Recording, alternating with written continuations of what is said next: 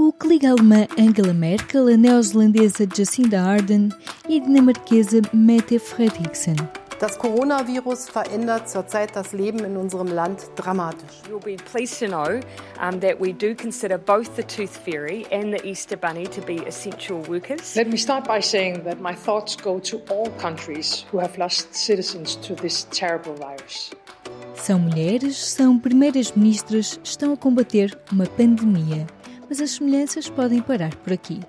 Nas últimas semanas, temos ouvido observações de que as mulheres governantes estão a sair-se bem na crise provocada pelo novo coronavírus, em particular quando colocadas ao lado de homens como Donald Trump e Jair Bolsonaro.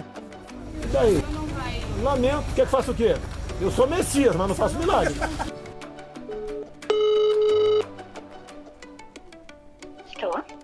Para Ana Espírito Santo, do Departamento de Ciência Política e Políticas Públicas do ISCTE, em Lisboa, é preciso cuidado em falar destes aparentes padrões no comportamento das mulheres na política. As mulheres são muito diferentes umas das outras, são muito heterogéneas, as mulheres em geral e as mulheres políticas também. E dessa comparação feita assim, literalmente, eu acho que não deve mesmo ser feita e por isso falar de liderança feminina e masculina assim como uma expressão que caracterize a liderança eh, que é feita pelas mulheres políticas eu não usaria de todo. Por isso, eu diria que a ideologia, portanto, para resumir, a ideologia é sem dúvida o mais importante. Há alguma tendência para, para se observar diferenças em alguns temas, sobretudo aqueles temas relacionados com questões de género. Relativamente aos outros temas, os estudos não vão todos na mesma direção. Eh, os resultados não são nada consistentes, mas eu acho que aqui até há algum consenso nesta ideia de que há mais mulheres feministas e a adotar, a apoiar este tipo de políticas do que homens políticos. Eh, quando começamos a pensar em temas que não têm nada a ver com o género, aí então os resultados são muito, muito diversificados. Ok. Já agora, como é que podemos olhar para esta constatação, digamos, de que há muitas mulheres que estão a ter um, um desempenho bem avaliado? Vem-lhe à cabeça alguma, algum estudo, algum dado já estudado? Então, assim, à partida, eu acho que essa observação tem que ser feita com um bocadinho de cautela, porque como o número de mulheres que governa país é muito menor do que o número de homens, é muito difícil fazer essa comparação.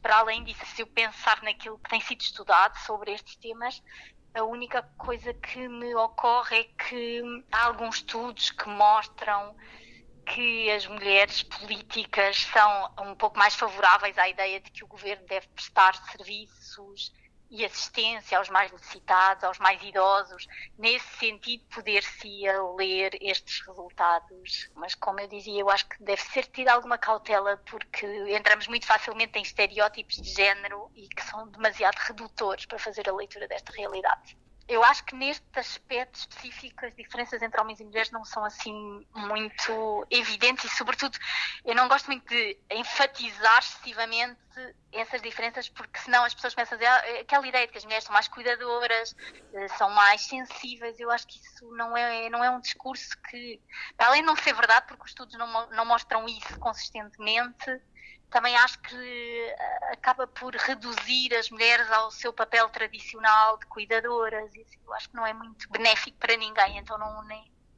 Uhum. Os estudos que vi seus eram, eram sobre mulheres no Parlamento, não é? ou seja, deputadas. Uhum. Os estudos mostram coisas diferentes quando estamos a falar de mulheres que têm um papel que seria o, o trabalho do Parlamento, por oposição, por exemplo, a uma, uma Angela Merkel. Ou... Uhum quando falamos de posições como Angela Merkel, presidência, primeiro-ministro, ainda é mais complicado chegar a alguma conclusão, porque o número de casos é ainda mais pequeno. Nós estamos a comparar mulheres presidentes, primeiras ministras, com homens presidentes, primeiros ministros, mas essas pessoas têm uma série de coisas uh, que as distinguem umas das outras, entre as quais uns serem homens, outros serem mulheres, mas para além disso há um leque infinito de coisas uh, que pertencem a partidos diferentes, com ideologias diferentes, países diferentes, com realidades diferentes, e por isso é muito difícil conseguir tirar alguma conclusão que seja credível Não, não, não são estudos fáceis de fazer. Mesmo que comparemos duas pessoas, primeiras ministras do mesmo país, elas não são, não exercem o seu cargo na mesma altura, fazem-no numa situação diferente. Mesmo que ambas sejam do mesmo partido, ainda assim em situações diferentes e por isso é, não é muito fácil fazer essa comparação. Embora seja melhor, mais credível do que quando estamos a comparar pessoas que exercem os seus cargos em países diferentes, onde aí a comparação é mesmo muito, muito difícil. Assim? Carla Martins é docente de jornalismo na Universidade Lusófona, em Lisboa. Estuda há vários anos a representação de mulheres na comunicação social e tem observado de perto a cobertura nestes tempos de pandemia. Numa situação como aquela que nós estamos agora a viver, de gestão de uma crise, que é uma crise em que está em causa a saúde pública, eu penso que este tipo de liderança mais tradicionalmente associado ao feminino é também aquele que pode ser visto como o mais adequado. Um, e eu acho que um, essa avaliação positiva destas lideranças femininas tem muito a ver ainda com essas diferentes expectativas de como é que se devem comportar homens e mulheres em determinados contextos. E talvez por essa razão as lideranças a nível internacional, as lideranças femininas estejam a ser neste momento avaliadas. Não quer dizer que as lideranças masculinas não estejam a ser avaliadas também positivamente, não é? Mas que existe esta avaliação positiva da forma como mulheres líderes têm lidado com, com esta crise. Portanto, isto assim num primeiro, Sim. num primeiro momento é a minha, é a minha leitura. Ou seja, Portanto, daqui a um ano e meio, quando encontrarmos uma vacina vacina e já passar esta preocupação maior com a saúde e voltarmos, por exemplo, a, tivermos que lidar com o problema económico que provavelmente vai surgir daqui, se calhar vamos uhum. procurar mais uh, traços menos uh, sensível, não é que será seguramente talvez menos uh, um dos estudos de caso que, que eu analisei foi a Manuel Ferreira Leite, primeiro como Ministra das Finanças e depois como Presidente do PST uh, e depois candidata nas eleições eh, legislativas de 2009, não é? E, enquanto Ministra das Finanças, os traços de personalidade dela mais duros, mais angulosos, mais assertivos, não é? Nada afetuosos, eram aplaudidos. Neste caso, parece-me que não é essa uma liderança que adotasse este tipo de medidas uh, tão autoritárias e sem sensibilidade, não é?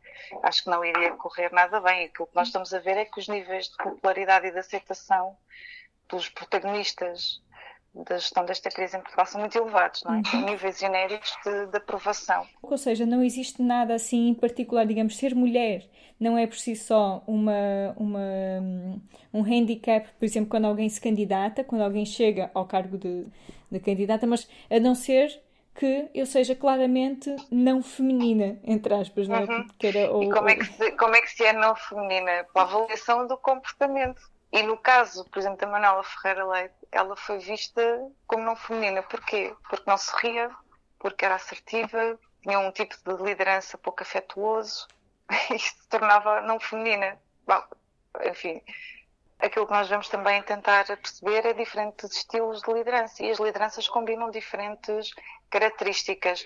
Pode haver diferentes estilos de liderança, mas não, não quer necessariamente dizer que são masculinos ou femininos, se calhar libertar-nos desses rótulos e também, ainda mais, acharmos que uma liderança feminina é das mulheres e uma liderança masculina é dos homens e, portanto, o que nós podemos ir fazendo é libertando-nos destas uh, categorias genéricas e destas interpretações uh, genéricas que nós estamos a fazer usando estes conceitos tão poderosos como masculino, feminino, homem e mulher. Parece-me que o caminho, eventualmente, será feito nesse sentido, não é? Uh, porque isso também depois liberta as pessoas de serem estigmatizadas, por exemplo, se assumirem em determinados contextos um comportamento mais, uh, mais assertivo. Há cerca de 10 anos, Carla Martins fez parte do projeto Política no Feminino, liderado pela investigadora Ana Cabreira. Em 2015, publicou em livro a sua tese de doutoramento sobre o discurso da comunicação social sobre as lideranças de Maria de Lourdes Pintacilgo, a única mulher à frente de um governo em Portugal, e Manuela Ferreira Leite, antes de ser Primeira-Ministra, Maria de Lourdes Pintacilgo eh, foi Ministra dos Assuntos Sociais e só 10 anos mais tarde é que voltámos a ter uma mulher ministra e em que área? A área da saúde, pelo na beleza. E na verdade, se olharmos para as mulheres que foram ministras, a área da saúde foi uma das áreas que teve mais mulheres ministras. Depois lembrei-me a seguir Maria de Belém Roseira, Manuel Arcanjo, Ana Jorge e agora a Marta Temido. E parece-me que seria importante fazer este enquadramento, sendo certo que a nível da participação das mulheres na vida política, este progresso tem sido relativamente lento, não é? Ainda continua a haver eh, desequilíbrio e alguma subrepresentação das mulheres, mas é interessante notar que esta área da saúde e outras afins que têm a ver com o cuidado já eram áreas, já foram áreas em que preferencialmente as mulheres acederam à vida política uh, e à participação política. Por não é bem assim. É sempre melhor que nada. Não é bem assim? Não é bem assim. Nós os dois, por exemplo, hoje estamos aqui sem máscara. E eu estive a analisar algumas notícias que foram divulgadas no, no, recentemente, não é? Sobre, no fundo, os protagonistas em Portugal na gestão da pandemia. E encontrei, de facto, aqui uh, alguns aspectos uh, na mediatização que no fundo já tinha detectado nas investigações anteriores que tinha realizado sobre outras protagonistas. Encontro esse ângulo genderizado, embora ele seja às vezes muito subtil. É? Ou seja, é menos evidente hoje do que era se calhar há 20 anos atrás, mas parece-me que ele ainda está lá. Obviamente nós temos aqui protagonistas masculinos e protagonistas femininos na gestão da crise. Os protagonistas masculinos, para mim, são o Primeiro-Ministro e o Presidente da República e as protagonistas femininas são, e por esta ordem, a Diretora-Geral de Saúde, Graça Freitas, e a Ministra da Saúde, uh, Marta Temido. Eh, Sr. Ministra, em que é que ficamos? Aconselha os portugueses a usar máscara ou não? Claramente sim, nas, nas situações em que isso está recomendado. E é curioso as pessoas acharem que ele foi muito agressivo com ela. No fundo, nós também podemos achar que ele estava a fazer o seu trabalho estava a questionar num estilo que é um estilo dele, não é? Pode eventualmente ali ter sido um bocadinho mais excessivo, mas uh, de qualquer forma não deixou de estar a colocar um conjunto de questões e a reiterar essas questões não satisfeitas, a repetir essas questões para obter esses esclarecimentos por parte da ministra. Mas a controvérsia que se gerou sobre o grau de agressividade e a proporcionalidade da resposta dela a responder. E eu isso achei bastante curioso porque é que foi notado isso, não é? E provavelmente foi porque é aquela ideia de que se calhar não se trata assim, uma, pode ser uma parte da explicação. Em 2018 foi publicado um balanço da aplicação da Lei da Paridade na Política. Em conjunto com Maria Helena Santos e Ana Luísa Teixeira, a investigadora Ana Espírito Santo é uma das autoras deste documento que serviu de base às recomendações do governo que deram origem à nova Lei da Paridade, que agora coloca nos 40% a proporção de mulheres candidatas nas listas às eleições.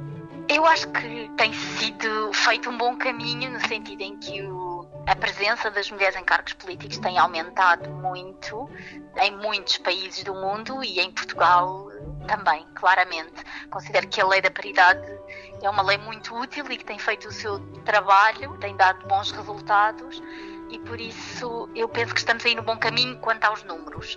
Relativamente aos estereótipos que ainda existem nas sociedades em geral, eu também não me preocuparia assim muito com eles no sentido em que acho que as coisas acabam por ir lá. O mais importante era mexer naquilo em que conseguimos mexer, que é colocar as mulheres no poder político, tentar aumentar o número de presenças de mulheres e isso estamos a conseguir através da lei da paridade e de alguma consciência que com o passar do tempo se vai criando nos decisores políticos. Este foi mais um P24. Eu sou a Aline Flor. Desejo-lhe um bom fim de semana. O público fica no ouvido.